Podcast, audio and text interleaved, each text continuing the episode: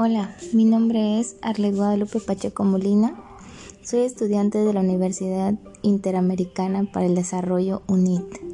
Actualmente me encuentro cursando el noveno cuatrimestre de la licenciatura en Derecho. A continuación, les voy a presentar lo que es la actividad correspondiente a la sesión número 6, la cual se refleja en el tema de salidas alternas del proceso penal. Las salidas alternas buscan cumplir buscan cumplir con los fines perseguidos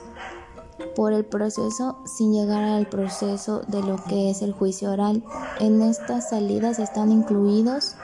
los acuerdos reparatorios, las suspensiones condicionales del proceso, el procedimiento abreviado y los criterios de oportunidad.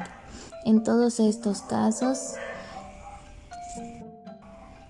algunos de carácter no adversarial como, como el acuerdo no reparatorio y otros heterocompositivos como la suspensión del proceso, el procedimiento abreviado y los criterios de oportunidad. En el Código Nacional de Procedimientos Penales, libro segundo, título 1, se contempla que las soluciones alternas y formas de, finalización anticipadas en el artículo 184 se establece que son formas de solución alternas al procedimiento 1 el acuerdo reparatorio y 2 la suspensión condicional del proceso.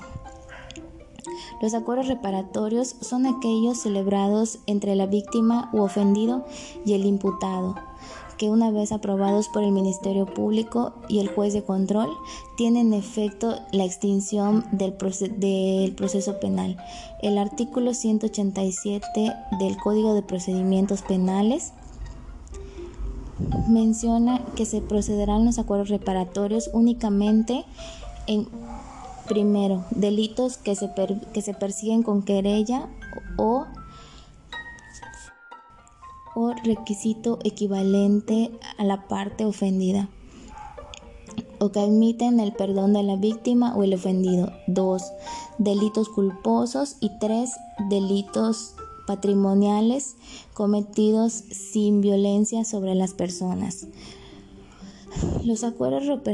los acuerdos, reparatorios no procederán en los casos en los que el imputado haya, haya celebrado otro acuerdo reparatorio. Eh, eh, a veces cuando correspondan a delitos eh, señalados como aquellos que son culposos. Tampoco procederán, con tampoco procederán a delitos que correspondan a violencia familiar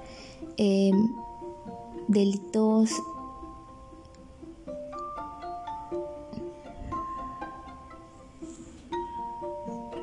homicidio doloso, violación y cuando el imputado haya incumplido eh, algún acuerdo reparatorio eh, que ya se le haya asignado anteriormente, salvo si haya sido absuelto. En el artículo 189 del mismo código, eh, menciona que desde la primera intervención el Ministerio Público o el juez de control podrán invitar a los interesados a que suscriban un acuerdo reparatorio en los casos en los que proceda. La suspensión condicional del proceso es aquel planteamiento por el cual el Ministerio Público o el imputado eh, contiene eh, o presenta un eh, acuerdo detallado sobre el pago de la reparación del daño y el sometimiento del imputado a una o varias condiciones que garanticen una efectiva este pues reparación bien de los daños o que estén los derechos del ofendido queden a salvo y en caso de cumplirse se pueda dar este lugar a la extinción penal. Eh, por otra parte, en el artículo 192 menciona que la suspensión procederá uno si el auto de vinculación a proceso del imputado se haya dictado por un delito cuya media aritmética a la pena de prisión no exceda a los cinco años. Dos, no exista imposición que fundamente o que alegue lo que es la víctima y el o el ofendido que hayan transcurrido dos años desde el cumplimiento eh, de que hayan transcurrido, perdón, cinco años del cumplimiento o incumplimiento de la suspensión anterior. El procedimiento abreviado, artículo 201 del, del Código de Procedimientos Penales, menciona que para autorizar el procedimiento abreviado, el juez de control